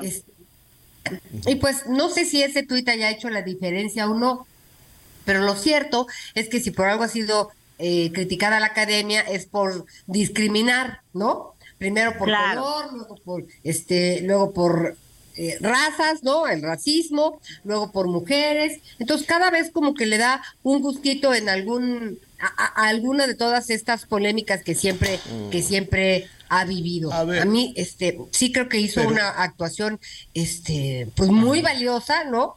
No sé Sí, si para ganar el Oscar, pero Exacto. este pues bueno, ella es la Sí, ganadora. punto. Así, así lo dice Linette, efectivamente es un extraordinario trabajo el que hizo. A ver, pero independientemente de todo eso, para no quedarnos con la idea de que todo está manipulado y que no sé qué, en realidad las mejores películas estaban ahí, ¿no? Nominadas. Coincido, sí, sí, sí, coincido. A mí me faltó, a mí me faltó que en mejor película estuviera Pinocho. Y creo, de verdad, y lo sostengo, y no es mexicanismo, no es nacionalismo, no, no, no, no, no. O sea, estoy hablando de una película que tenía que estar en ese lugar, como mejor película, no, o sea, sí, además de como mejor película animada, como mejor película, como lo estuvo en su momento La Bella y la Bestia, como lo estuvo en su momento Up, una aventura de altura, creo que tenía ese lugar y creo que Guillermo del Toro hizo muy bien en cada premio que ganó, lo dijo. El, el cine de animación es un medio, no es un género para niños. O sea, sí, los niños Claro. lo pueden ver, pero es un Claro. medio y me encantó porque Tienes pues si no les quedó claro en esta, ahí les va la siguiente y si no, en el Oscar lo repitió, fueron sus primeras palabras antes de dedicarle el premio a sus padres fallecidos y a su, a su esposa y a sus hijos. Definitivamente es una película que tenía que estar ahí. A mí me sobraron algunas. Eh, ayer se armó la polémica con mis compañeros, pero pero creo que faltaba Pinocho en esa categoría, definitivamente. Sí, Eh, la, que decías hace rato, Los Espíritus de la Isla, me parece maravillosa historia, maravillosa historia que pues se fue con las manos vacías, man- Sí. manos vacías, eh, también se fue con las manos vacías los Fabelman de, del señor, eh, los Fabelman de, de Steven Spielberg, que es una gran película. Babylon, a mí me gustó mucho, es una película muy polémica que o te gusta o la odias. A mí me gustó mucho y me faltó Babylon también en esa categoría de mejor película y también se fue con las manos vacías. Eh, pero sí, bueno, se premió una película muy original. Sí coincido con la academia que le hayan dado todos los premios, una película original que trae un mensaje muy de fondo. No, me- no me parece que sea una película para todo el público. Es una película difícil, ¿no? Si la gente la quiere ir a ver, que la vaya a ver a la pantalla grande. Yo soy como tú, Javier. Soy de ir al cine y me gusta también ir temprano. Porque además, oye, yo ya, o sea, como mamá, cuando se duerme mi hijo ya me quedo dormida en las funciones. Así es. ya soy grande, ya soy grande. Pero bueno, eh, creo que se Oye, y el mejor actor, ese sí estuvo bueno, ¿no? Eh, sí ganó, ganó Brendan Fraser, creo que también. Era, eran de Sí. los Óscares seguros, ¿se acuerdan que lo habíamos platicado cuáles eran los, los seguros que les dije yo es Pinocho, ¿no? Brendan Fraser como mejor actor, eh, un eh, sin eh, sin novedad en el frente como película internacional y creo que todo en todas partes al mismo tiempo como película. Estoy segura que esos fueron los cuatro que les dije que me parecía que eran los Oscars seguro de la noche. Y sí, o sea, creo que creo que Brendan Fraser hace un trabajo espectacular, lo decía ayer en la en la transmisión si nos pudieron escuchar, creo que lo que logra Brendan Fraser a pesar de todos estos prostéticos y maqui- horas de maquillaje que pasó para que para que hacerlo ver con más peso del que en realidad él subió, porque él sí subió muchísimo de peso, creo que logra superar a la botarga. Creo que su actuación logra salirse de la botarga y, y transmitir a pesar de todo eso que traía encima, ¿no? Eh, y eso es lo que le da el Oscar, una actuación tremenda porque además es el, es el actor que carga la película sobre sus hombros. Si bien tiene estos actores de soporte que también estaban nominadas, dos, dos de, eh, bueno, estaba nominada la otra actriz. Eh, bien, es una, es una película que ocurre en un, en un radio de, de 50 metros cuadrados. Y él lo lleva perfectamente, me parece que está perfecto que se lo hayan dado a él. Yo, yo estoy muy, muy, muy, de verdad, creo que sí muy contenta con los premios. Guión adaptado a esta película que eh, eh, ellas hablan, eh, que se lo dan a Sarah Polly, a esta mujer que para mi gusto tenía, también tenía que haber estado nominada en la categoría de mejor dirección. también muy merecido, ¿no? Una película que más allá de la cuota y que sí hablemos de las mujeres, no, no, no, un trabajo extraordinario, que sí habla de las mujeres y las mujeres abusadas sexualmente y demás. Entonces, eh, me gusta, me gusta lo que sucedió anoche. La verdad estoy muy contenta en general. Y bueno, pues no sé si vieron ustedes la tremenda caída que tuvo un colega nuestro, fotógrafo eh, de un medio de que Lady Gaga trató de ayudar, ¿no? Sí, pues yo estaba enfrente, mi Anita, enfrente. Yo estaba enfrente. Todos sabemos que cuando pasa Lady Gaga, Lady Gaga no se va a parar con nadie. Ella solo va a pasar por la alfombra roja y adiós. Y literal, yo tenía mi teléfono listo y dije, bueno, pues si no se va a parar en mi cámara, por lo menos en mi tele, pues, tenerla, ¿no? En video. Y literal, el fotógrafo cayó enfrente de mí, enfrente de mí, y se acercó Lady Gaga a detenerlo. Por supuesto que ahí tenemos la imagen, querido Javier, al ratito la podrás tener en, la Noche, con, con todas las anécdotas. Oye, yo quisiera, digo, y está bien el, el, compañero, el fotógrafo, no no se rompió nada. Sí, no, está bien, está ah, bien. Es un colega de toda la vida, que bien chambeador, la verdad, está bien, está bien. Oye, ¿quién es una persona que se puso un, un, un como cuellote isabelino, así como de, como una cosa blanca como sombrero, gorro raro, que no dejaba ver a nadie de los de atrás, como de dos metros cuadrados. ¿Qué es eso? Ya lo sé, ahorita te voy a decir el nombre porque sí, este, Cristina, ahorita te voy a decir, ahorita te voy a decir. Thames. Ahorita te voy a decir exactamente quién es porque eh, tengo el nombre. Eh, Oye, Javier, mientras, No me quiero equivocar, no me quiero equivocar. nos gusta el nombre, ¿no crees que faltó glamour ayer? No, bueno, ah, yo creo que regresará la alfombra roja, por, ¿no? De todas formas se le dice red carpet. Este, pero a diferencia de, de, las fachas en las que iban el año pasado y el antepasado, que hasta en pijama desde su casa salían y estaba todo como muy venido a menos y decían, no, es que la cadena de suministro se arruinó y ya no hay ropa y ya no hay telas y ya no hay chips y que no y que por eso iban todos fachudos. Ahora ya le echaron un poquito más de ganitas y este porque pues es Pero ningún vestidazo así ves, como dos no? salía. No, como no, yo creo uno que blanco sí, y uno ¿no? rojo que más o menos, pero la verdad yo no vi así que tú digas, wow. Sí, eh, eh, más bien, más bien, ¿sabes qué pasa? Eh, bueno, pr- primero voy a responder a la primera pregunta porque ya lo, sí, porque no quería equivocarme, ya lo, lo tenía, Thames. pero se me fue. Se llama Tem, Ajá. eh, una mujer nigeriana, una eh, cantante, lanzó eh, un sencillo eh, llamado Mr. Rebel en el 2018 y bueno, pues ayer estaba ahí eh, presente y sí, efectivamente llevaba este vestido que tapaba A todos. Era, era como, como este, este. Oye, qué seguridad. Y no le pueden decir nada, no le pueden decir, Yo si oiga, estaba atrás y le tocaba el hombro y le decía, so sorry. ¿No? Qué coraje, ¿no? y coraje. le quitas el sombrero, no es posible. Te voy a decir que yo, yo lo sufrí porque justo se paró con mi compañera de al lado, mi compañera periodista de Alemania, que estaba al lado de mí, y vino a pararse con ella. Y entonces en eso estaba, no me acuerdo quién, que yo decía, por favor, así yo, yo quería bajarle y quitarle la cosa esa blanca porque yo no, no alcanzaba a ver atrás de ¿Pero mí. qué, Yo qué yo era eso? ¿Era, Era como un sombrero? del vestido, no, no, no, como, como un tul que salía de atrás del vestido, una cosa muy exótica, muy extraña. Eh, tremenda, tremenda, la verdad es que sí, sí fue muy exótico. Esos son los momentos, me da mucha risa porque como hay momentos y cosas que se hacen virales, ¿no? Que no tienen nada que ver con el con el mundo del cine, pues como la caída de Lady Gaga está en todos lados y nosotros Sí. tenemos la imagen. Luego, es más, tú, tú escuchas en el video que yo antes, bueno, obviamente antes de cualquier cosa estoy preocupada por nuestro colega porque yo lo sé, yo ya estuve a punto de caerme en esa alfombra en el 2012 y fui salvada por George Clooney. Claro, mi, mi anécdota es muy divertida, ¿verdad? Porque me salvó George claro. Clooney. Pero sí uno uno se puede caer en esa alfombra, pero bueno, este la verdad es que sí esa mujer sí se equivocó. Se equivocó, creo yo, no pensó Más bien yo creo que dijo, ¿cómo hago que todo mundo me voltee?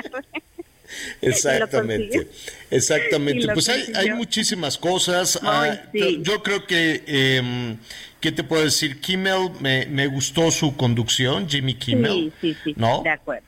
No sé, ¿tú qué, ¿tú qué opinas? Me encanta, me encanta. Sí, lo hizo muy bien, creo que estuvo a la altura, tenía que hacer los chistes que tenía que hacer, ¿no? Este, Salvo esta, esta situación, pues un poco Exacto, no necesariamente incómoda, no sé si ella sabía lo que iba a suceder porque nunca se deja nada al azar, pero ha, sido pues un poquito criticado, ¿no? Por esa parte. Sí, siento, siento que no, le hace un, chiste, ¿no? Como que, y como que siento que Malala no lo captó, pero sí, exacto, se me hace muy raro porque ellos no, no hacen nada, como bien lo dices, calcular el riesgo, o sea, exacto, a ver, no le está haciendo el chiste a Kate Blanchett ¿no? Que sabe que Kate Blanchett se lo va a cachar o, cualquier otra personalidad. Digo, nunca sabes cómo va a reaccionar cualquiera, pero no a Malala, que no sabes realmente una mujer como Malala cómo pueda reaccionar ante un chiste, ante, un gag, ¿no? Este, y sí, de hecho fue como, fue como hasta momento incómodo, pero bueno, creo que Jimmy Kimmel ahí medio supo salir del paso, pero sí, sí fue criticado, pero mira,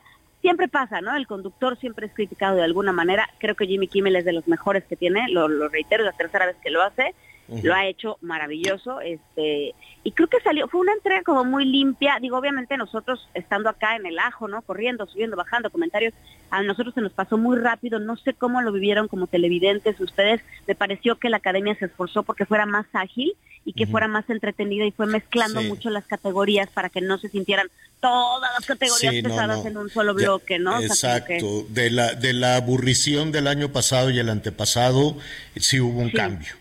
Sí hubo un cambio. Claro. Y eso que, perdóname que te interrumpa, Javier, porque justo quiero responder a lo que decía hace rato Anita, del tema de la, de la, del, de la moda, o no sé tú el que, el que lo comentó, ¿no? Del glamour. Yo creo que tiene que ver con que este año la mayoría de los actores que estaban nominados eran su primera vez.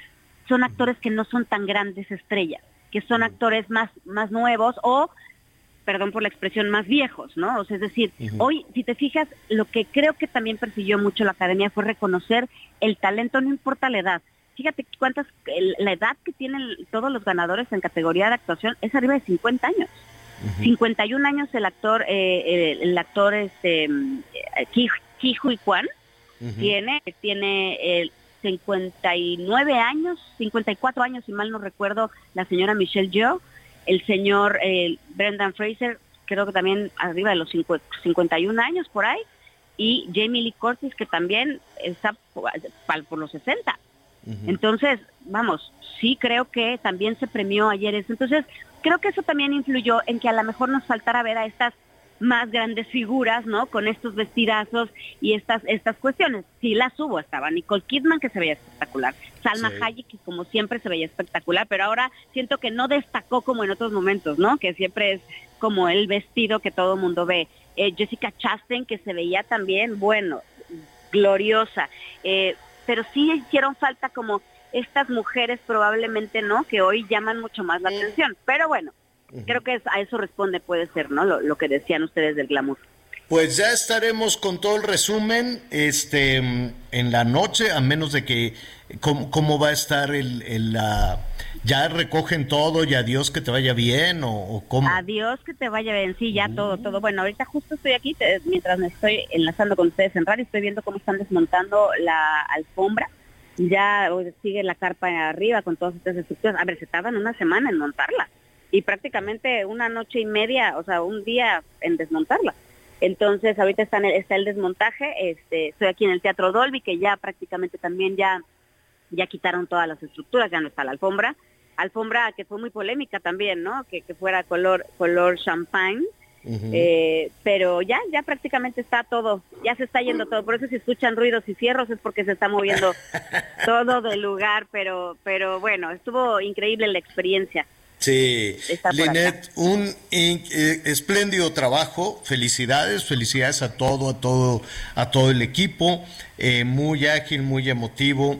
Y, pues siempre estar cerca de las estrellas y cerca de los famosos y cerca de todo ese glamour, pues lo, lo hicieron una espléndida, espléndida crónica. Muchísimas gracias, Linet, buen viaje de regreso. Muchas gracias a ustedes, les mando un abrazo muy, muy grande y bueno, pues nos estamos eh, sintonizando y ya después platicaremos de más películas y por lo pronto te veo en la noche, Javier, para darte todo el reporte en video para que la gente no se lo pierda. Padrísimo, Linete. Gracias. encabezando el equipo de Azteca allá en Los Ángeles. Anita, entonces no quisiste ningún vestido, ninguno te gustó. ¿Sabes qué? Mira. Mm. Había uno blanco, precioso, sencillísimo de Emily Blunt. Pues, pero así. Y los zafiros de aretes que traía, eso sí, me andaba las piedritas sí.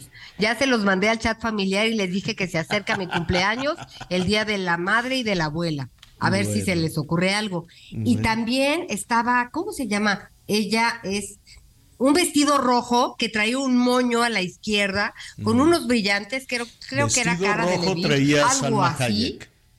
Precioso. Pero no fue como siempre que decías, wow, y las joyas y así. No, no, me faltó esta parte de... Pero pues bueno. Pues es que apenas, mira, acuérdate, apenas se está recuperando la industria. Pero ya lo estaremos pasando hoy por la noche. Le vamos a tener la crónica de todo, de todo el glamour, de todo lo que pasó, las entregas, los resbalones, los vestidos, en fin, todo este tipo de situaciones en la crónica que nos está preparando Linet para hoy por la noche. Anita Lomelí, cuidado con los ventarrones. Vientos de hasta 72 kilómetros por hora se pronostican para la Ciudad de México. Así es que, este, eh, pues mucho cuidado ahí con lo que tenga. Este, de acuerdo. ¿No? Bueno, Anita, gracias. Un besito, buenas tardes. Gracias, gracias Miguel Aquino. Yo soy Javier Alatorre, ya lo saben, lo espero en Hechos 1030. Azteca 1 se va a poner buenísimo, no se lo pierda. Siga con nosotros en el Heraldo Radio. Deja que llueva, baby. Agua jamaica para mí. Entre tu cuerpo encuentro vida. Ya haré todo lo que me pidas. Gracias por acompañarnos en Las Noticias con Javier La Torre. Ahora sí ya estás muy bien informado.